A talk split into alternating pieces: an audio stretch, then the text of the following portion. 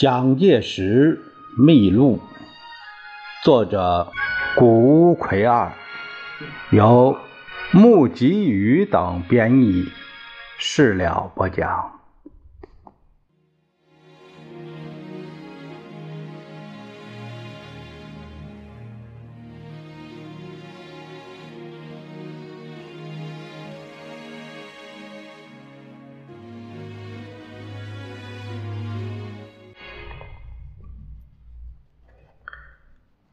在同盟会会员之中，浙江和邻近的江苏两省人士颇多。每逢星期日聚首交谈，意气投合，议论所及的范围，经常是痛愤清廷压迫汉人以及被列强夺去主权的中国现状。蒋介石最要好的朋友张群对于那段时间的学生生活状况，他有如下的回忆。在政务学校留学的时候，只有星期天才可以外出。我们租了一间只有在星期天才使用的房子，有十二个榻榻米那么大，大家都在那里聚集谈话。有兴趣的事情之一是自己做饭吃。在那个时候，日本人还没有吃猪内脏的习惯，一头猪的内脏全都买下来，记得。只要八角钱，非常便宜。我们每人每个月可以领到日元十三块，这是政府发十块，学校补给三块。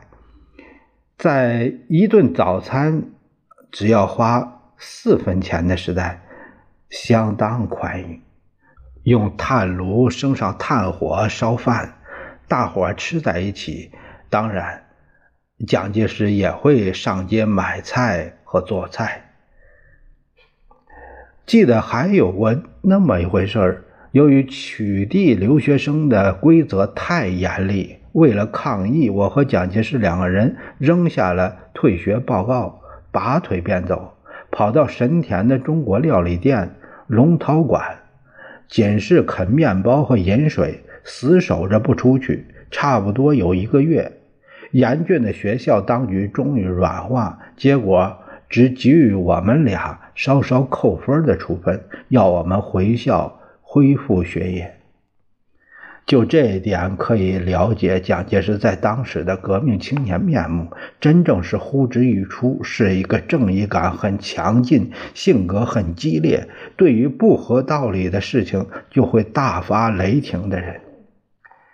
蒋介石和我也不知道什么原因，自保定时代以来就很投契。我最初的志愿是学习步兵，但因为受到他的影响，中途改学了炮兵。当时我每个月总要抽三块钱的香烟，但是蒋介石却烟酒不沾，生活规律非常严格。不过在畅谈革命之余，也会抽暇乘电车到市内游览，或是到江之岛一带游泳，也曾度过欢畅的学生生活。此外，根据日本方面留下的记录，在一九零八年八月至十月之间，曾发生留学生集体退学事件，有张群在内，并未见到蒋介石的名字。在这段时间，蒋介石有一本曾经携带在身边的小册子，就是邹容烈士在1903年所撰写的《革命军》。邹容认清了使中国积弱的根本原因是是满洲朝廷，他激昂的呼吁要使中国为中国人的中国。打倒满洲人所树立的北京野蛮政权，诛杀满洲皇帝，把满洲人从中国赶出去，以杀报仇，创立中华共和国。中华共和国为自由独立的国家，等等，就是因为发表了这些文字，邹容被捕下狱，于死。这个“鱼死”这个词儿啊，就是现在叫“监死”，就是死在监狱了。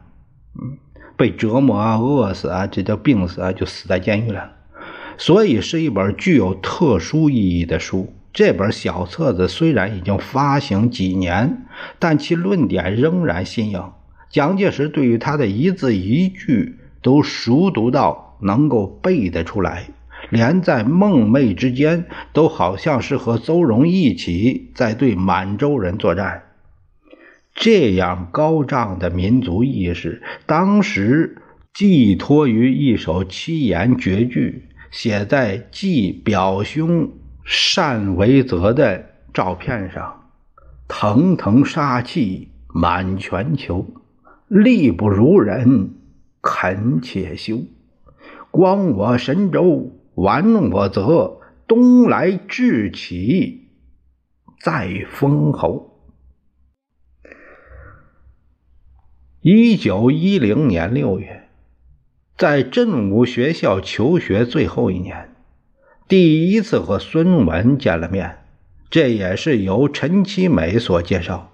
孙文在这个当口自檀香山来到日本，清廷指他为危险人物，要求日本政府将他驱逐出境，因此只停留了两个星期，就离开日本，前往新加坡。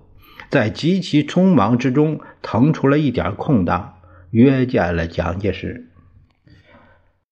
蒋介石和孙文第一次见面，在中华民国的革命史上具有重大意义，但是对其时场所、谈话内容的情况无从稽考。唯一的记录是孙文在晤面之后向引荐者陈其美表示。初步对于蒋介石的印象是，我们的革命运动实在需要像这样的人，在同盟会来说是很难得的人才，他一定会成为革命实行家。蒋介石提到过第一次听到总理对党员训话的内容，我还牢记得总理说，革命党的青年应该不计名位。而要为革命任务牺牲奋斗。美国建国英雄华盛顿也并不是由他独自一个人的力量造成的，而是由千千万万无名的华盛顿共同奋斗，为他们的领袖华盛顿牺牲而造成的。我们革命者不是要成为有名的华盛顿，而是要成为无名的华盛顿。无名的英雄，我听了这个训示以后，就立定了志愿，要实践这个训示，绝不辜负总理对党员的期勉。由于和孙文的见面，蒋介石走向革命的路线更加明确的做了决定。尽管等待着革命时机成熟的心境已经到了非常焦灼的程度。但仍然在这一年的十二月，进入了新泻县高田的野炮兵第十九联队，现在的上越市。